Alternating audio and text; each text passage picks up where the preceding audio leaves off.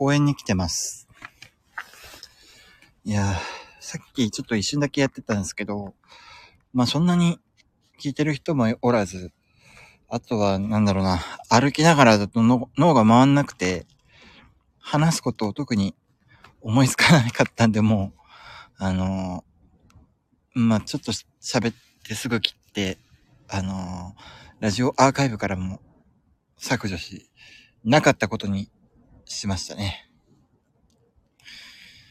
いやーなんか、公園に着いて象の前に来て写真撮って、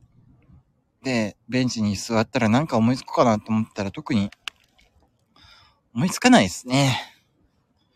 なんか、何日か前に話すこと困った時のあのメモを一応書いておいたんで、何個か読み上げていこうと思ったけど、よく考えたらそんなに深掘りできるような話もなく、上から読むと、3P したのに他の2人にハブられて 1P になってしまった話。これ、これが1個目。2個目。4P したのに他の3人にハブられて 1P になった話。3個目。新型コロナに感染して自宅療養している最中に部屋に初めてゴキブリが出た話。4個目。マルチ商法に勧誘されたけどやり方が下手くそすぎてイライラした話。5個目。トランプ元大統領と、えっ、と、一夜を共にする夢を見て以来、恥ずかしくてトランプの顔を見られなくなった話。6つ目。高校時代の先生と再会して結ばれた話。7つ目。渡部篤郎の濡れ場を見てからしばらく恋してた話。うん、そんなに面白くないですよね。なんか、ああ、でも5個目のトランプ元大統領と一夜を共にする夢を見て以来、恥ずかしくてトランプの顔を見れなくなった話。うん。これはね、今でもなんですよね。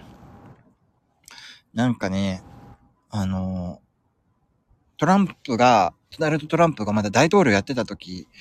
だから2016年から2020年の間くらいですかね、に見たんですよ、トランプの夢を。なんかね、トランプに気に入られて、トランプと一緒に、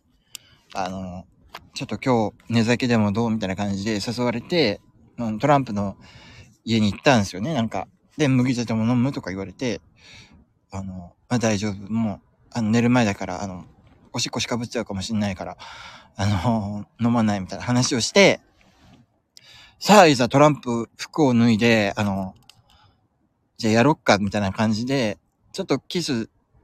キスみたいなことトランプとしたんですよね。そしたらトランプに電話かかってくるんですよね。なんかあの、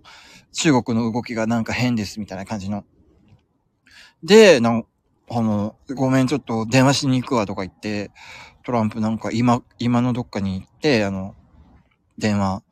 急いでかけてったりするんですよね。で、しばらく5分くらい待って、その間スマホでなんかパズルとかやってたんですけど、そしたらあの、トランプが、あ、ごめん、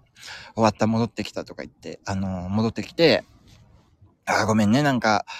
あの、ね、待たしちゃってね、とか言って、じゃあ続き始めようとか言って、またキスして、ちょっとトランプの、ね、あの、パンツ脱がすなり、あの、シャツのボタン外すなりしようかなって思って、瞬間また電話かかってきたんですよ。次はロシアがどうたらこうたらみたいな感じで。で、またあの、ごめん、ちょっと今に行ってくるねとか電話してくるから、ちょっと待っててとか言われて、あの、あの、普通に、また待ってたんですよね。あの、ブログ更新したり、あとはあの、パズルゲーム再開したり、あとは、あの、YouTube でちょっとした動画見たりとか。で、また5分くらい経って戻ってきて、で、まあ、早めにね、チンコでもしゃぶっとこうかなと思って、あの、トランプのパンツ脱がして、あの、包茎チンコが出てきた瞬間にまた電話が鳴ったんですよ。で、また今の方に行こうとするから、いや、ちょっとここでいいよ。別に聞かないから。ね、英語で喋ってるしよくわかんないでしょって言って。聞かないからもうここで電話してって言って。その間ちょっと、ね、チンチンでもしゃぶっとくからとか言って、あの、トランプに、が電話また、あの、なんだったっけな、次はなんかイラクがどうたらこうたらみたいな電話をしてるんですよね、トランプが。で、その最中、ずっと、あの、トランプの、あの、チンコをしゃぶって、で、あの、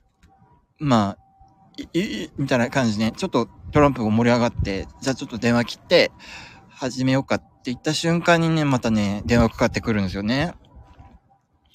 うん、次はなん、なんだろうなと思って、嫌だなとか思ってたら、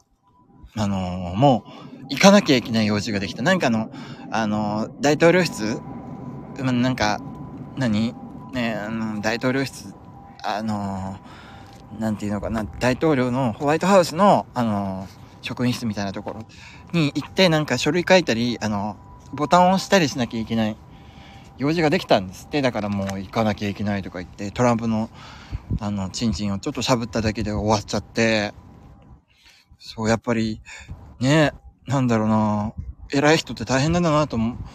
もう夢ながらしみじみ思って、で、あの、普通に終わったんですよね。あの、夢が。もうそこで目が覚めて、でもね、なんかね、次の日からニュースとかでトランプが出てくるたび、ちょっと恥ずかしくなっちゃって、なんか、あのー、あんなことし、あの、したような人がいるとか言って、ちょっと、なん、なんでしょうね。トランプのことちょっと好きになっちゃったかもしれないですね、その時に。いや、なんか、ニュースでトランプが出るたびに、あのー、ね、あのー、なんだろう、トランプの、あのね、ボタン外したりとか、あとはズボン脱がしたりとか、そういう風な記憶が蘇って、な、なにいや、なんか、あの、元彼が、あの、バンドのミュージシャンで、後ろの方で、あの、演奏聴いてる女の子の気持ちってこんなもんなのかなっていうんで、すごく、あの、恥ずかしくなって、そういう思い出がありました。つ頃だったっけな、トランプ、でもトランプのこともほぼずっと恥ずかしくて見れない時期だったから、もうトランプが大統領になってすぐとかじゃないですかね。いや、でも、またあの夢みたいな、なんか、あ、本当にね、夢の中のトランプはね、顔、あの、かっこよかったんですよ。で、自分を見てあの、ね、笑いかけてくる時の顔とかすごい、もう屈託のない顔で笑うんですよね、彼はね、本当に。そこがすごく良くて、またトランプに会いたいなって思って、だから、まあ、また、まあ次見るとしたらどうでしょうね。またなんか、なんだかんだ言って、やっぱトランプじゃないみたいな感じにアメリカがなって、またトランプが再選されて以降ですかね。今なんかちょっとかわいそうな状態になったり、ちょっと、あの、穏やかじゃない状態ではあるみたいなんで、まあ、まあ気が向いたら夢の中にまた顔出してくださいよって思いますけどね。はい。まあ、こんな感じのお話が一つでした。うん。でもなんか、特に、今実際、あの、あの、一人入って一人消えてみたいな感じなので、あの、やっぱコメントないと、結局トランプと夢の中でエッチした話で終わっちゃうんですよね。うん。まあ、そんなもんも、そんな感じでいいかな。いや、なんか、いやな、たまにはね、こういう話もアーカイブに残したりしたいなと思うんだけど、あの、コメントつけすぎるとアーカイブに残した時に、後でコメントとか流れないから、わけわかんなくなっちゃって、結局、うん、なんかこれ後で聞いてみたけど、なんか話の流れが全然わかんねえなっって思って、アーカイブ残すかどうか迷うみたいな感じになったりすることもあるんで。でもこれはなんか別に、あ、そうなんですよ、そうなんですよ。あ、ええー、そうなんだ、みたいな話が、あの、挟まんないから、まあ、コメントなしのライブはコメントなしのライブで、後で聞いた時に話の流れがわかりやすいみたいな意見はあるのかな。まあ、コメントとか視聴者とか全然いないことの慰めだと思ってください。あの別にコメントくれる人に対して、あの、不満があるわけじゃないので、はい。あの、ただ、こういう利点もあるよねっていうふうな、あの、いい、いいとこを、ちょっと物事のいいとこを見ようと思って、そういった話しただけなんでね。はい。いや、でも、さっき歩いてる時は暑かったけど、あの、ね、やっぱ立ち止まってこういう風にライブしてると寒いっすね。今何度なんでしょうね。今5度か。ああ、でも5度か。5度はそんなに寒くないな。うん。一人でいるから寒いんでしょうね。多分、盛り上がってたら心あったかいんでしょうね。うん。そろそろ歩き始めようかな。この公園、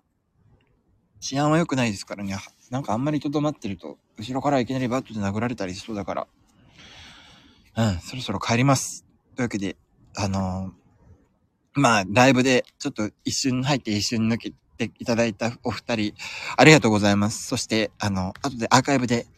あの、残しておくので、聞いてくださった方、ありがとうございます。また、あの、ぜひ聞いてみてください。では、失礼いたします。